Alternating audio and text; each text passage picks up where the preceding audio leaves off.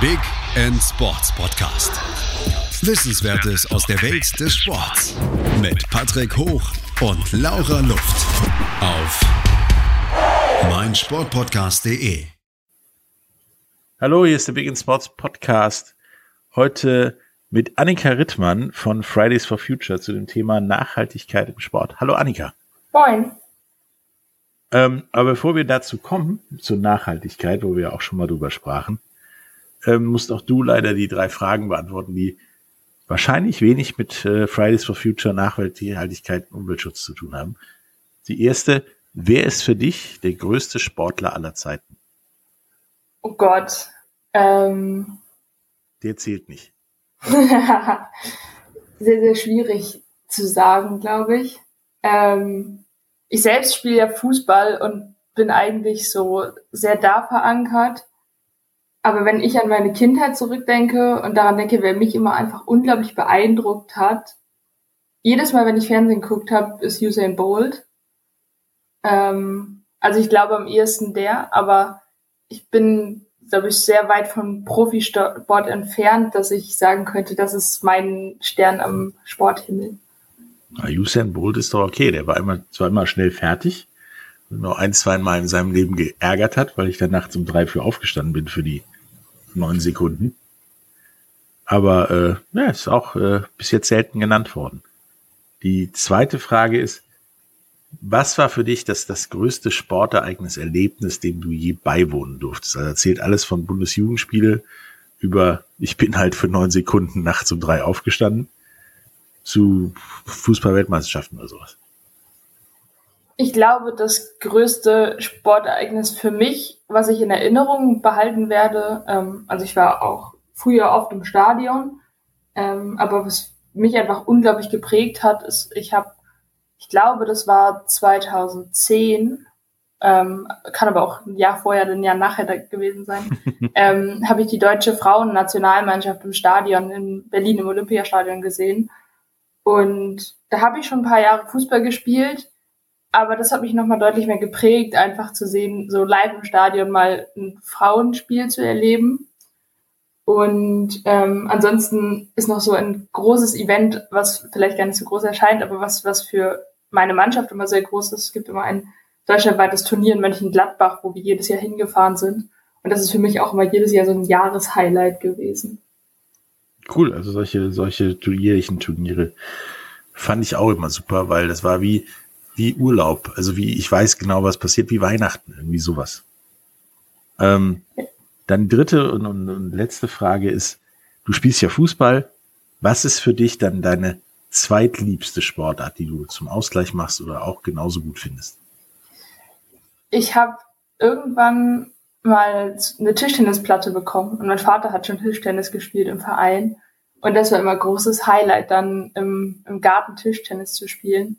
Und da habe ich im Garten mit einer eigenen Tischtennisplatte und okay. unsere Nachbarn hatten auch eine. Ähm, und bevor ich eine bekommen habe, habe ich mir immer deren ausgeliehen und bin mit denen rüber in den Garten gegangen. Und vormittags waren meine Eltern auch nicht zu Hause, dann habe ich halt stundenlang ähm, geübt und einfach gegen man kann, konnte die Tischtennisplatte so hochklappen, gegen eine Wand Tischtennis gespielt. Ähm, und es scheint so sehr eintönig, aber das hat mir immer so, es war mir so, ich bin sehr, sehr runtergekommen. Und ansonsten laufen, also ähm, Langstreckenläufe. Ich wollte dieses Jahr beim, beziehungsweise letztes Jahr ist es jetzt schon, ähm, beim Hamburger Halbmarathon mitlaufen, der aufgrund Corona verlegt wurde, aber das ist auch eine sehr große Leidenschaft. Also beides so eher so meditativ sportliche Dinge. Weil die Platte hochklappen dagegen, trommeln sozusagen und, und, und laufen, das ist ja beides sehr, sehr meditativ und den Geist frei bekommen. Naja, wenn man dann vernünftig Tischtennis spielt, dann ist es ja auch viel Bewegung gut. und Rennen und es ist man wieder sehr aktiv. Ja, aber es ist ja gar nicht verkehrt zu. Da ist Ausgleich zu dem, was du machst, was mit Sicherheit viel zu tun ist und viel Stress und ja, und im Stress als Fußballspielerin und äh, Schiedsrichterin, wie wir vorhin, vorhin erwähnt haben, du bist ja Teil von Fridays for Future. Ähm, du machst das jetzt seit zwei Jahren, hast du vorhin gesagt, mir im Vorgespräch gesagt. Ähm, wie bist du denn dazu gekommen?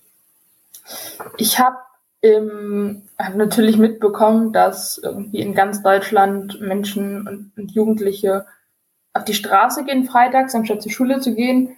Und mir lag das unglaublich fern, nicht zur Schule zu gehen. Ähm, mhm. um, um nochmal dem Klischee der, der schwänzenden SchülerInnen entgegenzuwirken, war eine Riesenüberwindung für mich. Ähm, aber ich habe das gelesen und bin da hingegangen und dachte so, okay, die müssen ja irgendwie einen Punkt haben und die müssen ja Recht haben ähm, in einem gewissen Maße, weil die riskieren ja schon ganz schön viel dafür, darauf mhm. Aufmerksamkeit zu lenken. Und die Medien haben das ja auch aufgegriffen. Und dann habe ich angefangen, so für mich, mich in das Thema reinzulesen und je mehr ich dann mich reingelesen habe, dann, dann gab es eigentlich keine andere Möglichkeit, als mich bei Fridays Future zu engagieren. Das ist, ist ja so das, das Thema, dass bei vielen Dingen, wenn man sich da erstmal reinliest, dass man dann mitbekommt, wie gut oder schlecht das, das Thema ist. Ähm, Finde ich auch persönlich sehr gut, weil äh, einfach mitmachen kann ja jeder, aber mitmachen und wissen warum wird schwierig. Ähm, nun möchten wir ja hier mit dir darüber reden, wie man Sport ja nachhaltiger machen kann, den vor allen Dingen im Umweltaspekt und, und wie man da im Sport ja mitwirken kann an, an, an dem Ziel der CO2-Neutralität, einer besseren, klimafreundlicheren Zukunft. Ähm, was denkst du denn, wie auf einer Skala, sage ich mal, von eins bis zehn wie nachhaltig ist denn bis jetzt Sport? Eins ist nicht nachhaltig. Bitte was? Eins ist nicht nachhaltig. Genau. Oh, zwischen vier und fünf. Irgendwas zwischen vier und fünf. Also, ähm, ich glaube, es gibt einfach so, sind so viele Entscheidungen, die im Sport getroffen werden und einfach nicht unter dem Aspekt betrachtet werden, ähm, weil, weil der Aspekt einfach als nicht wichtig angesehen wird von, von einigen Verbänden. Und ähm, ich habe den DFB-Vizepräsidenten getroffen ähm, auf einer Diskussion zu dem Thema, der schien jetzt auch kein großer Fan zu sein.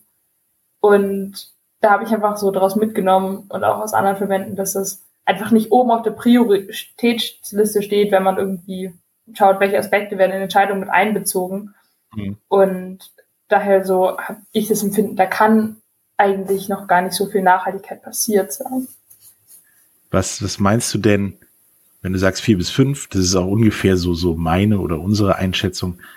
Was, was meinst du denn, was denn so auf gar keinen Fall nachhaltig ist, was so im Sport passiert, außer wir fliegen überall hin, was natürlich, du kannst wie bei der ersten Fußball-Weltmeisterschaft mit dem Schiff nach Uruguay fahren dann wird auch die Hälfte der Mannschaften da nie ankommen.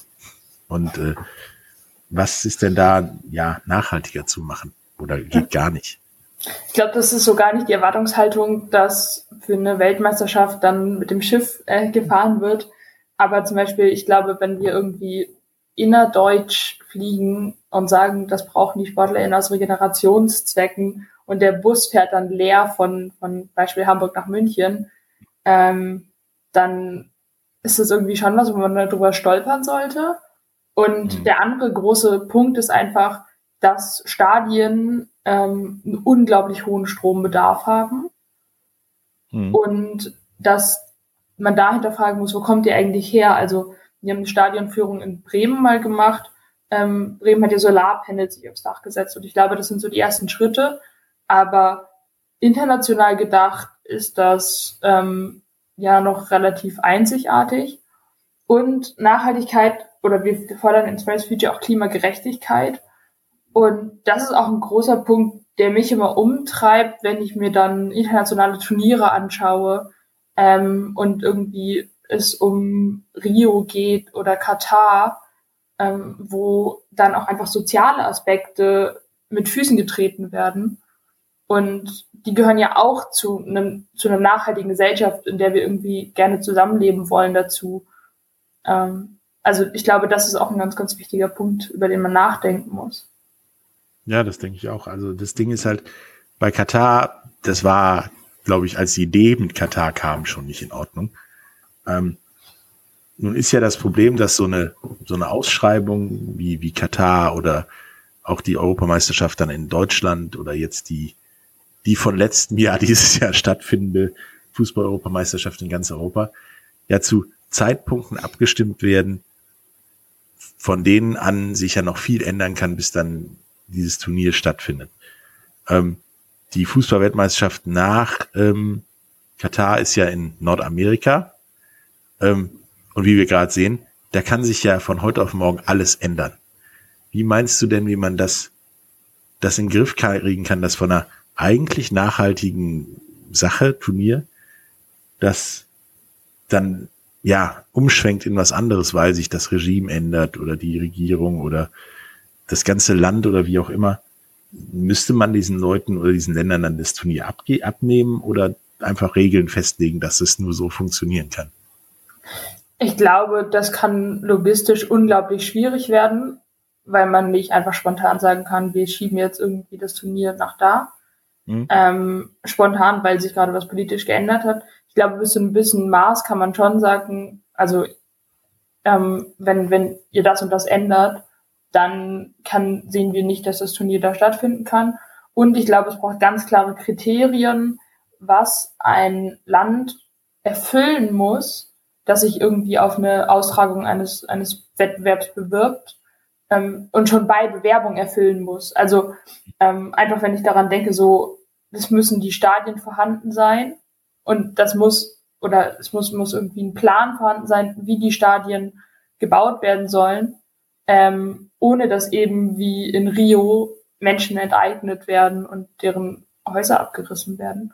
Ähm, und ich glaube auch, dass man sagen muss, okay, an Regierungen, in denen ähm, ja, in Diktaturen und ähm, Regierungen, wo Korruption vorherrscht, kann man keine internationalen ähm, Turniere so hinschieben, ohne irgendwie Bedingungen daran zu knüpfen oder das transparent zu kommunizieren. Auf der anderen Seite, weil man das, glaube ich, nicht einseitig betrachten kann, hat das Turnier in Rio und auch jetzt, wenn wir irgendwie über, ich glaube, China ist, finden die nächsten Olympischen Spiele statt. Ist das richtig? Genau. Ähm, lenkt das ja auch die also Aufmerksamkeit. Tokio, dann genau. Peking in Winterolympiade. Ja. Lenkt das ja auch die Aufmerksamkeit der Öffentlichkeit auf diese Orte und Länder und Menschen können, gerade wenn es irgendwie um Regime geht, die wenig öffentliche Öffentlichkeit zulassen nach außen, das bietet die Möglichkeit, dass wir mitbekommen können, hinterfragen können, was passiert eigentlich in diesen Ländern und dass eine internationale Aufmerksamkeit auch auf der Politik des Landes liegt. Ähm, also ich glaube, so ich habe da keinen herausragenden Plan, aber ich glaube, es braucht Kriterien, ähm, wo man sagt, so das ist irgendwie noch okay oder ähm, man lehnt die Bewerbung von Anfang an ab und sagt, schaut mal bitte, warum wir die Bewerbung abgelehnt haben. Aber ich glaube, so es darf nicht passieren, dass dann man einfach so unter der Hand sagt, okay, die fallen schon raus und die Öffentlichkeit kriegt das gar nicht mit. Hm. So eine Art Transparenz, dass klar wird, wieso, weshalb, warum man eine Zusage oder eine Absage oder ja, irgendwas kriegt. Es war ja auch mal der Plan, ähm, ich glaube auch um diese Rio-Bewerbung, also Brasilien-Bewerbung, ähm, dass man einen Pool hat von Ausweichersatzkandidaten. Also dass dann, da war drin für, falls das dann in die Hose geht, sage ich mal, dass immer Deutschland, England, USA und Frankreich bereitstehen, spontan so ein Turnier zu wuppen, weil genug Stadien da sind, ähm, die Länder einigermaßen stabil sind, auch wenn das jetzt im Moment nicht so scheint. Ähm, hältst du das für eine gute Idee, als Druckmittel zu sagen, ja, wenn ihr das nicht erfüllt, dann ist wieder Deutschland oder wieder England oder wie auch immer. Ich glaube, es kann ein Druckmittel sein, man muss aber genau hinterfragen, ob und in welchem Rahmen man es einsetzen will, weil es kann nicht die Lösung sein, dass eben die Industriestaaten, ähm, weil diese Turniere ja auch mit Einnahmen verknüpft sind, dass mhm. die Industriestaaten dann am Ende immer diese Turniere austragen ähm, und, und das wieder so im Prinzip zwar Weltmeisterschaften sind, die aber eigentlich sehr westlich gedacht sind. Mhm. Ähm, und dazu kommt so, vielleicht findet irgendwie, finden die Verbände in Deutschland das toll, wenn die Turniere da ausgetragen werden. Ähm, in Hamburg gab es ja auch mal einen Volksentscheid darüber, ob hier mhm. ähm, die Olympischen Spiele stattfinden sollten. Und die meisten, also die Regierung fand das toll, die BürgerInnen haben immer gesagt, da haben sie gar keine Lust drauf. Und da muss man sich ja auch fragen, so, okay, wie oft macht die Bevölkerung so ein Event mit und wie oft hat die da Lust drauf? Ähm, und was, glaube ich, dann auch untergeht, ist, dass ja auch der deutsche Fußballverband zum Beispiel und auch einige Verbände in eben den, den westlichen Industrienationen, also Deutschland, England, Frankreich, USA, ähm, dass diese Verbände ja auch nicht die Menschen sind oder da auch nicht die Strukturen herrschen, wo alles transparent ist und wo alles mit rechten Dingen abläuft. Und wenn man die dann so herrlich darstellt, als wenn es bei euch nicht gut läuft, dann geht das Event eben nach Deutschland oder England, ähm, dann ist das, glaube ich, auch keine Lösung für das Problem, weil dann fallen die Probleme irgendwie hinten runter. Ja. Ähm, da haben wir jetzt schon ganz wichtige Themen angeschnitten. Ähm, wir müssen jetzt leicht in die Werbung. Äh, danach machen wir genau da weiter, weil Transparenz ist ein, ist ein sehr, sehr gutes Stichwort zu dem Thema Nachhaltigkeit und so weiter im Sport. Bis gleich. Schatz, ich bin neu verliebt. Was? Da drüben. Das ist er. Aber das ist ein Auto. Ja, eben. Mit ihm habe ich alles richtig gemacht. Wunschauto einfach kaufen, verkaufen oder leasen. Bei Autoscout24. Alles richtig gemacht. Hey, Malte Asmus von meinsportpodcast.de hier. Ab März geht's weiter mit unseren 100 Fußballlegenden. Staffel 4 bereits. Freut euch auf Zlatan Ibrahimovic, Michel Platini, Cesar Luis Minotti, Paolo Maldini, um nur mal vier zu nennen. Und bis wir mit der vierten Staffel kommen, hört doch einfach noch mal rein in die bisherigen drei Staffeln. Ronaldinho, Sepp Meyer, Gary Lineker, Lothar Matthäus und viele weitere warten da auf euch. 100 Fußballlegenden. Jetzt. Überall, wo es Podcasts gibt. Hallo, da sind wir wieder mit Annika Rittmann von Fridays for Future und wir wollen weiter die Nachhaltigkeit im Sport äh, betrachten. Wir sprachen gerade eben darüber, dass ja die Vergabe von so Großsportereignissen nicht immer an den nachhaltigsten Veranstalter geht oder Veranstaltungsort geht, dass da viel im Argen liegt, auch wegen, wegen politischer Systeme, Korruption, Umweltschutz, im Prinzip alles, was, was eigentlich irgendwie nachhaltig sein sollte. Und haben dann kurz angeschnitten, was es für Alternativen gibt. Also so ein Pool an Alternativveranstaltern. Das ist ganz klar, das setzt zu viel Druck auf die Veranstalter aus und wird auf Dauer wahrscheinlich auch nicht gut gehen, sondern eher so, das sind immer die gleichen vier, die das machen. Ähm, nun kriegt so ein Veranstalter ja auch ein paar Euro dafür, dass er das macht. Damit kann, die kann ja investiert werden, wo man das möchte. Ähm, hältst du es vielleicht für richtiger zu sagen, pass mal auf, du kriegst so und so viel Euro, das an, an, an Geld muss da rein investiert werden, das muss da rein investiert werden, um so ein Sportereignis auch ja dazu zu bringen, wirklich so eine Region, Stadt, Land ähm, nach vorne zu bringen? Oder ist das System so wie es jetzt geht, ihr kriegt eine Handvoll Geld und viel Spaß damit, besser. Ich glaube, das ist ein unglaublich spannender und sehr, sehr sinnvoller Ansatz, zu sagen, okay, wir binden das irgendwie an Kriterien, das Geld, was ihr bekommt, ähm, und das müsst ihr so und so investieren.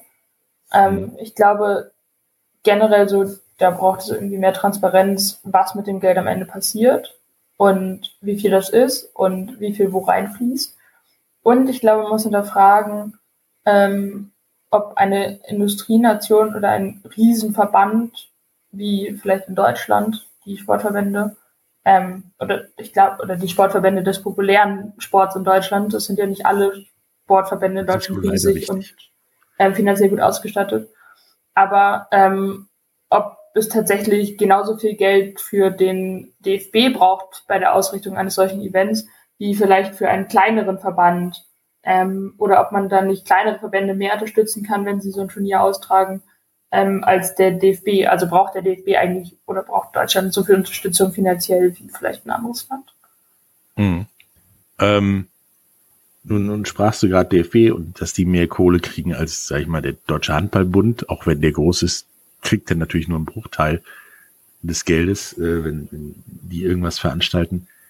Ähm, wie siehst du das grundsätzlich? Müssen so Sportverbände wie jetzt der DFB auch mal intern ja festere oder wichtigere Regeln machen beim beim Stadionbau, beim Stadionumbau, beim, beim, beim Spiel selbst, dass zum Beispiel die Trikots der Mannschaften ab, ich sag mal, der dritten Liga aufwärts, ähm, zum Beispiel umweltfreundlich produziert worden sind oder aus sogar recycelten Materialien bestehen, dass wenn du dein Stadion umbaust, dass das nachhaltig passieren muss und nicht du einfach die nächste Ladung Beton nimmst und da drüber streichst.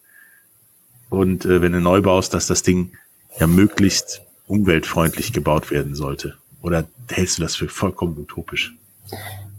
Finde ich auf jeden Fall sinnvoll. Also der DFB stellt ja auch Kriterien an Stadien, wie das Feld muss so und so groß sein, da müssen so und so viele Menschen mhm. reinpassen.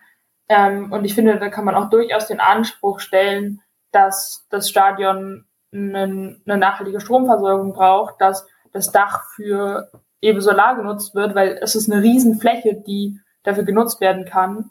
Ähm, und der DFB hat ja auch einen Nachhaltigkeitsbericht, aber die Anstrengungen vom DFB müssen halt weit über ähm, das, die Problematik von Kunstrasen hinausgehen. Also der in dem letzten Nachhaltigkeitsbericht hat sich der DFB in großen Teil mit Kunstrasen auseinandergesetzt. Und es ist sinnvoll, darüber zu reden. Aber zum Beispiel eben dieses Stromproblem bei Stadien ist eine viel größere Sache, als ob da jetzt ein Kunstrasen oder ein Echtrasen liegt. Ähm, und der DFB muss bei sich selbst anfangen und schauen, wie sind eigentlich, also was passiert mit den Nationalmannschaften, die bei uns ähm, verankert sind. So, was, was ist eigentlich unsere Verantwortung selbst, die wir gar nicht den Vereinen aufbürden müssen, ähm, weil der DFB ja auch eine gewisse Vorbildsfunktion hat und generell der Fußball und der Sport. Und ähm, einfach, wenn die Verbände müssen da schauen, okay, wie kommunizieren wir mit Vereinen oder mit Fans eben auch. Meinst du denn, dass so ein wichtiger Schritt, also der ist ja wirklich nicht unwichtig, dass das nachhaltiger wird und da geht es wahrscheinlich echt nicht um Kunstrasen und richtigen Rasen, weil da ist, glaube ich, dann die CO2-Belastung oder die Belastung der Umwelt relativ marginal im Vergleich zum Rest, äh, dass das eher aus dem Sport selbst herauskommen muss oder dass wirklich dann der Verband was tut, weil es gibt ja das Beispiel dieses neuen NHL-Teams, der Seattle Kraken, deren Stadion wahrscheinlich das erste Multifunktions-Sporthallen-Ding wird, was wirklich null Prozent Umweltbelastung hat. Da wird das Eis aus Regenwasser gemacht. Das ganze Dach äh, sind Solarzellen. Ähm, ja, du, da gibt es irgendwelche Elektro-Shuttles, die dich vom Parkplatz zum Stadion bringen und, und was weiß ich das kommt ja auch dann eher aus dem Sport von so einem Verein aus und die NHL überlegt tatsächlich, dass sie diese Kriterien für neue Stadien anlegt, äh, wenn das dann jetzt demnächst mal fertig ist, damit alle sowas machen. Was, was denkst du dazu? Ich glaube, das muss von allen Seiten kommen. Also es bringt nichts, wenn, wenn eine Person oder ein Verband ähm, oder eine Gruppe losrennt und keiner mitzieht. Und ähm, es gibt ja auch, oder es gibt durchaus die Bereitschaft bei Vereinen, da was zu ändern und umzusetzen. Ähm, solange sie aber da alleine gelassen werden, ähm, ist es natürlich die Hürde viel höher. Und ähm, ein anderer Verein, den das vielleicht nicht interessiert, sagt, okay, das Geld, was da reinfließt, stecke ich lieber da rein, irgendwie Mensch wieder noch eine Million mehr zu zahlen. Mhm. Ähm, das heißt, da braucht es auf jeden Fall Regulierung vom Verband und, und Ansagen. Es braucht aber auch Vereine, die mit einem guten Vorbild vorangehen und sagen, okay, dadurch, dass wir hier unsere Solarpanels auf dem Dach haben, sparen wir Geld sogar ein. Und mhm. ähm, ich glaube, es ist auch ganz spannend, ähm, das würde ich nie einem Fan zum Vorwurf machen, aber wenn, wenn Fans und, und Sportfans das auch einfordern von ihrem Verein und sagen, okay, so das, das ist was, was uns wichtig ist und uns interessiert, wie ihr das aufbaut, ähm, dann hat es, glaube ich, auch nochmal sehr viel Wirkung auf einen Verein, weil der ja einfach abhängig ist auch von den Fans. Ja, also ich denke auch, dass, dass, dass der Druck von, von drinnen, also von Fans, von, von den Leuten, die das gucken, bei so ziemlich allen, ja, irgendwo politischen Fragen im Sport äh, am, am, am wichtigsten ist. Ähm, wie, siehst du denn so, so Dinge wie die Solarzellen in Bremen, das irgendwie grüne, nachhaltige Stadion in Augsburg oder dass äh, die Bayern mal ein Spiel mit äh, recycelten Trikots spielen, ist das eher Werbegag und so, ey, ja, wir machen was oder ernst gemeint? Also ich glaube, da muss man tatsächlich differenzieren. Ich finde, dass die Ansätze, die Augsburg und die Bremen hat, ähm, die gehen für mich eben sehr in die richtige Richtung. Und da habe ich das Gefühl, so deren Anspruch ist, auch was zu verändern und sich zu verändern. Mhm. Ähm, ich glaube, es ist gar nicht dumm, mit recycelten Trikots zu spielen. Ähm, das sehe ich aber eher etwas als das kann man kommunizieren und das kann man zeigen. Also ich würde jetzt mal sagen, viele Fußballfans bekommen gar nicht mit, dass Bremen ähm, ein Solarpanel auf dem Dach hat oder dass Augsburg ein sehr, sehr nachhaltiges Stadion inzwischen ähm, hat. Aber was man natürlich immer toll erzählen kann, ist, wir spielen gerade mit recycelten Trikots. Ja, klar. Und da ist, glaube ich, so ein bisschen die Frage von, was ist die Intention? Und gerade wenn man so sagt, man geht die großen Dinge an, dann glaube ich, ist da schon eine sehr ehrliche Intuition hinter was zu verändern. Ja, also ich glaube auch, dass äh, Solarzelt aufs Dach bauen erstmal ein größerer finanzieller Aufwand ist, als irgendeinen Sportartikelhersteller zu fragen, könnte mal ein paar recycelte Trikots für ein Spiel überreichen. Ähm, was siehst du denn als der wichtigste Schritt Sport und damit auch nicht nur Fußball und Olympia, sondern auch der so kleinere Sportarten, wenn mal ein paar Volleyballer in der Turnhalle äh, an irgendeiner Schule angeschlossen spielen für für am wichtigsten, damit der Sport allgemein ja nachhaltiger wird? Ich glaube, es ist wichtig, ähm, darüber zu reden. Also sobald man irgendeine Bühne hat ähm, als als Sportlerin ähm, und Sport ist ja ein Teil von Kultur. Und ich glaube, Kultur sollte eben vorangehen und eine Vorbildfunktion haben. Das heißt, sobald man irgendeine Bühne hat, ähm, die Themen ansprechen. Ich glaube, das ist ein Riesenschritt, einfach für Menschen, die vielleicht unpolitisch sind, ähm, aber kulturbegeistert oder sportbegeistert, sich dann anfangen, Gedanken zu machen. Ähm, und auf der anderen Seite, das geht natürlich erst los, sobald man eine gewisse finanzielle Unabhängigkeit hat. Also ich erwarte von keiner Schulmannschaft, dass sie jetzt bei den Sponsoren sagt, dich sortieren wir aus, weil du nicht nachhaltig bist. ähm, aber da fließen ja Milliardensummen ähm, von, von den Sponsoren an die, an die Vereine und an die SportlerInnen, ähm, damit sie für sie irgendwie ihr Trikot tragen oder Werbung machen. Und ich glaube, auch da kann man sagen, wir bieten eben nachhaltigen Unternehmen eher eine Plattform und setzen damit Anreize, dass sich ähm, Unternehmen, die Sportsachen herstellen, ähm, um, um Nachhaltigkeit Gedanken machen, weil sie eben nach wie vor ihre Werbeplattform bei den SportlerInnen haben wollen. Und das ist so eine sehr große Entscheidung, die eben Vereine, SportlerInnen ähm, und ihre ManagerInnen natürlich auch treffen können und wo sie, glaube ich, sehr, sehr viel beeinflussen können, weil ich kriege das einfach mit auch aus meinem Umfeld oder von Fans. So, natürlich ist es irgendwie cool, jetzt Adidas zu tragen, weil der und der und der Sportler trägt das auch. Ähm, und vielleicht wäre es cool, eine nachhaltige Sportmarke zu tragen, wenn andere coole SportlerInnen die eben auch tragen. Mhm, also müsste, meinst halt so, die Firmen müssen sich da mehr selber in die Richtung bewegen, damit alles andere auch in die Richtung bewegt wird.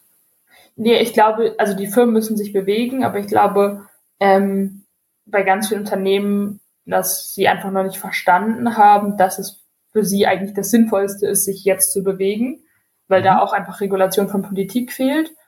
Ähm, aber ich glaube, dass wenn SportlerInnen sagen, das sind meine Kriterien und es gibt, also SportlerInnen setzen ja auch Kriterien für, das sind die Kriterien, damit irgendwie ich ähm, Werbung mache für die und die Marke, okay. ähm, dass SportlerInnen da vielleicht überlegen müssen, okay, kann ich es mir finanziell leisten, ähm, das Kriterium zu setzen, dass die nachhaltig produzieren müssen. Mhm.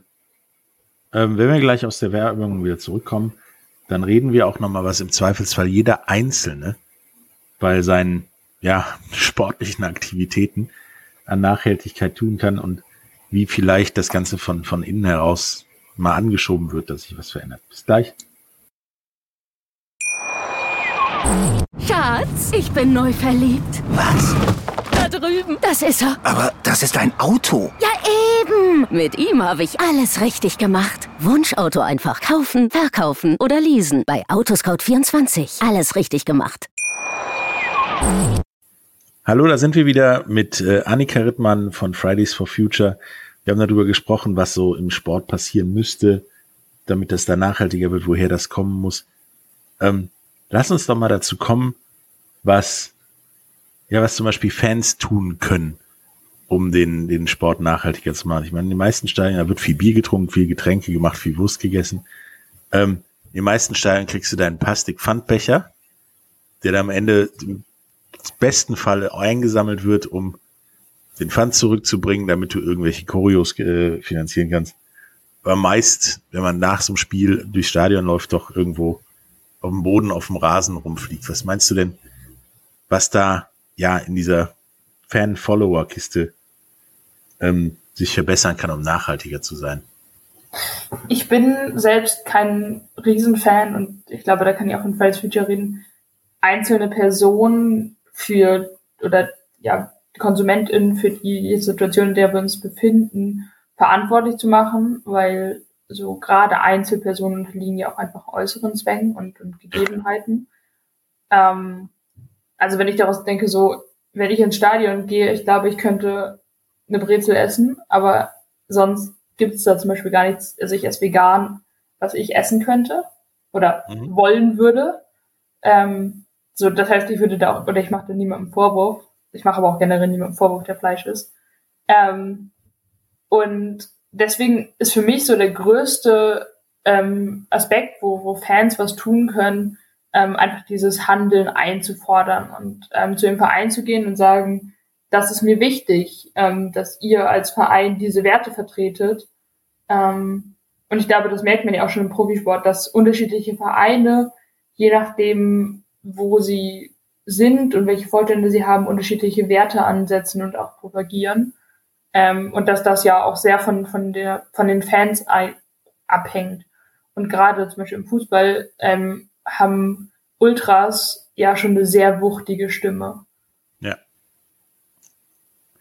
Ähm, wie denkst du denn, dass zum Beispiel dieses Plastikbecher-Problem besser angegeben, angegangen werden kann? Jeder kriegt eine Leitung zum Platz, ist ja jetzt eher mal utopisch und bringt seinen eigenen Becher mit.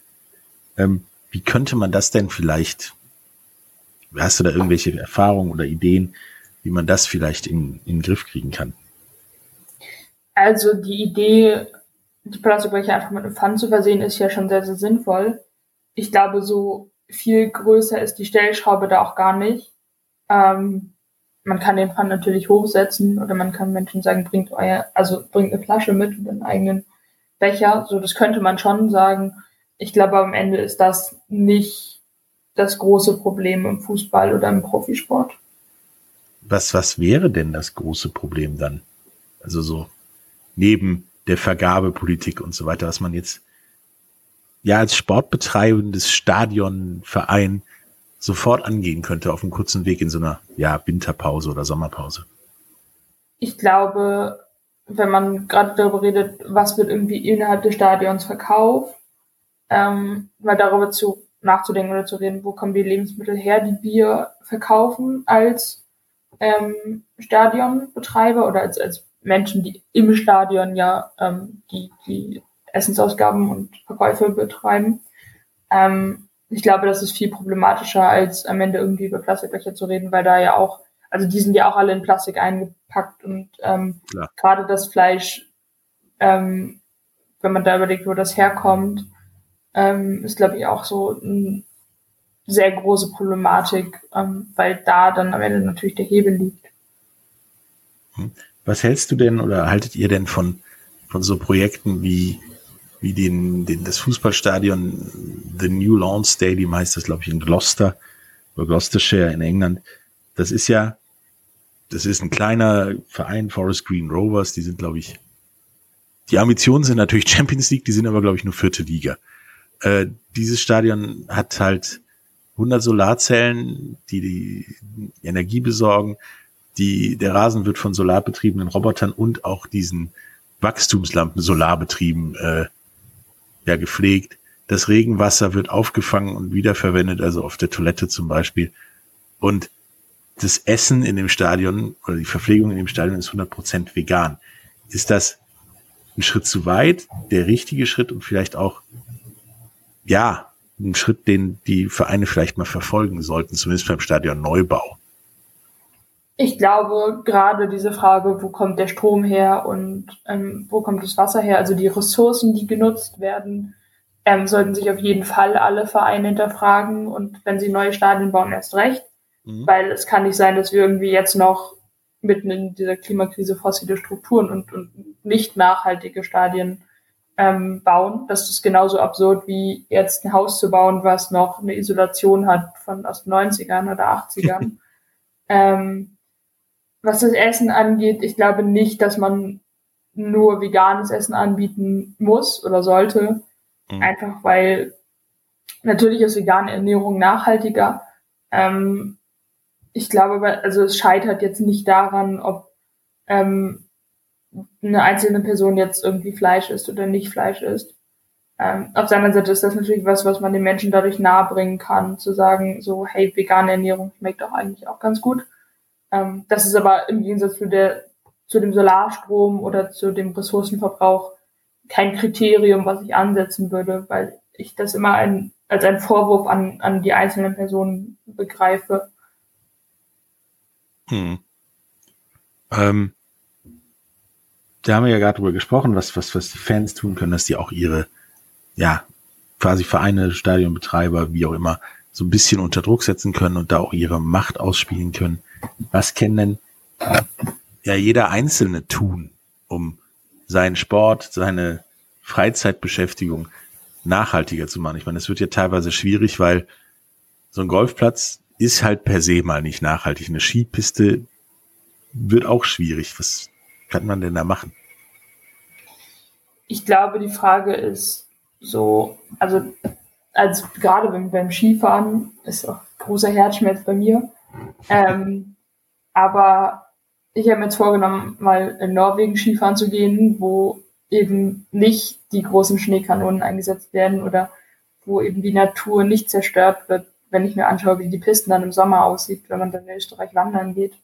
Ähm, ich glaube, was gerade so der Einzelne hinterfragen kann, ist dieses, ähm, gibt es eine Möglichkeit, ähm, wenn da hinzukommen und in Summe weniger CO2 auszustoßen. Also ähm, was wir halt einfach machen und ich glaube, was viele Mannschaften machen, aber was glaube ich eine relativ einfache Sache ist, wenn man das noch nicht tut, ist, ähm, so kann man Fahrgemeinschaften bilden und wirklich auch, dass am Ende die Fahrgemeinschaften voll sind ähm, und nicht irgendjemand alleine zum Spiel fährt.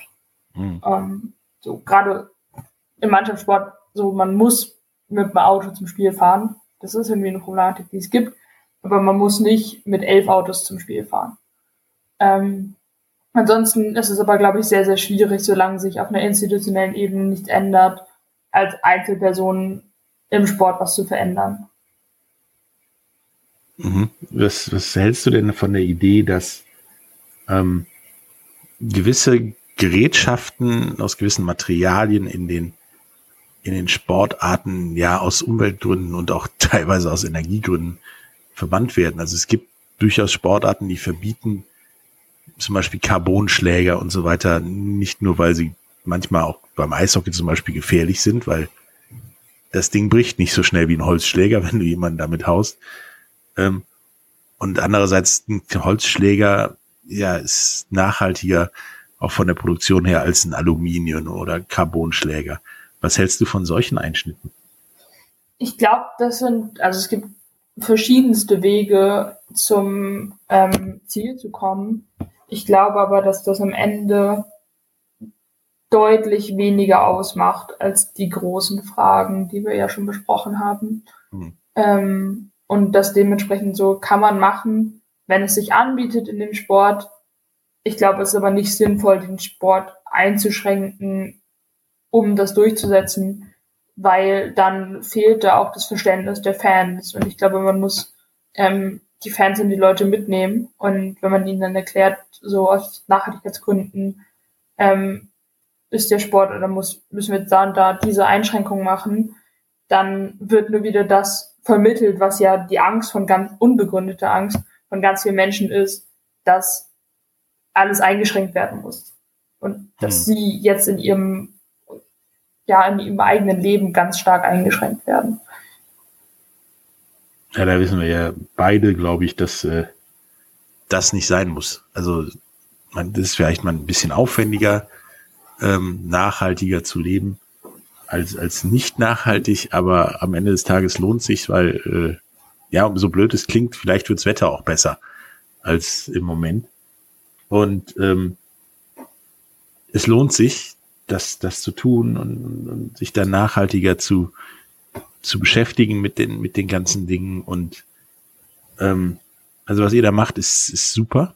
Fridays for Future und äh, dann auch mal nicht zur Schule gehen, halte ich auch für okay. Und, und finde auch, dass äh, ihr sofort in dem Moment, wo das nach Corona wieder alles geht, ihr wieder freitags, von mir aus auch die ganze erste Woche, ähm, auf die Straße geht. Ich werde dann mit meinem Sohn dann auch wieder mitziehen. Ähm, ja, danke für, für das Gespräch. Es war, war super informativ. Und hast du noch ähm, ja was zu sagen, was du unseren Hörern mit auf den, Mitweg, äh, auf den Weg mitgeben möchtest? Ja, zum Thema ihrer Nachhaltigkeit in ihrem Sport? Vielleicht nochmal so, das ist immer mein großes Ding, was ich Menschen allgemein mitgebe, wenn ich mit ihnen rede über Nachhaltigkeit und Klima. Ähm, so, ihr seid alle irgendwie Mini-Influencer in eurem mhm. kleinen Bereich, in eurer kleinen Bubble und ähm, redet doch mit euren, wenn ihr Mannschaftssport macht, ähm, MannschaftskameradInnen darüber ähm, oder allgemein einfach mit eurem Umfeld, weil wenn sich dann eine Mannschaft oder eine Gruppe findet und dann ein Verein und dann wird das immer größer und ähm, da kann man was bewegen. Und ich glaube, es ist ganz, ganz wichtig, darüber zu reden und Aufmerksamkeit auf das Thema zu lenken. Ähm, und genau, strahlt diese Vorbildfunktion, die der Sport vielleicht auch für euch hat. Ähm, da seid ihr ja auch verantwortlich und strahlt diese Vorbildfunktion aus. Ja, das äh, würde ich auch allen mit auf, die, auf den Weg geben. Versucht nachhaltiger zu leben, wo immer ihr könnt. Versucht euer euer Umfeld dazu beeinflussen. Baut euch eure kleine, ja, Fridays for Future Bubble, in der ihr alle, die ihr kennt und mögt, äh, damit reinnehmt. Dann wird zumindest schon mal, ja, euer Umfeld und so weiter nachhaltiger und vielleicht wird beeinflusst, ist ja, beeinflusst das ja auch noch weiter, äh, Leute und es wird irgendwann mal eine Riesenbubble, nämlich weltumspannend, die äh, nachhaltiger ist. Nochmal danke, ähm, war super interessant und ich komme auf jeden Fall auf dich zurück, wenn es um Nachhaltigkeit geht. Bis später. Tschüss. Ciao. Der Big End Sports Podcast. Wissenswertes aus der Welt des Sports. Mit Patrick Hoch und Laura Luft. Auf meinsportpodcast.de. Schatz, ich bin neu verliebt. Was? Drüben. Das ist er. Aber das ist ein Auto. Ja, eben. Mit ihm habe ich alles richtig gemacht. Wunschauto einfach kaufen, verkaufen oder leasen. Bei Autoscout24. Alles richtig gemacht. Wie baut man eine harmonische Beziehung zu seinem Hund auf? Puh, gar nicht so leicht. Und deshalb frage ich nach, wie es anderen Hundeeltern gelingt, beziehungsweise wie die daran arbeiten. Bei Iswas Dog reden wir dann drüber. Alle 14 Tage neu mit mir, Malte Asmus und unserer Expertin für eine harmonische Mensch-Hund-Beziehung, Melanie Lippisch. Ist was, Dog? Mit Malte Asmus. Überall, wo es Podcasts gibt.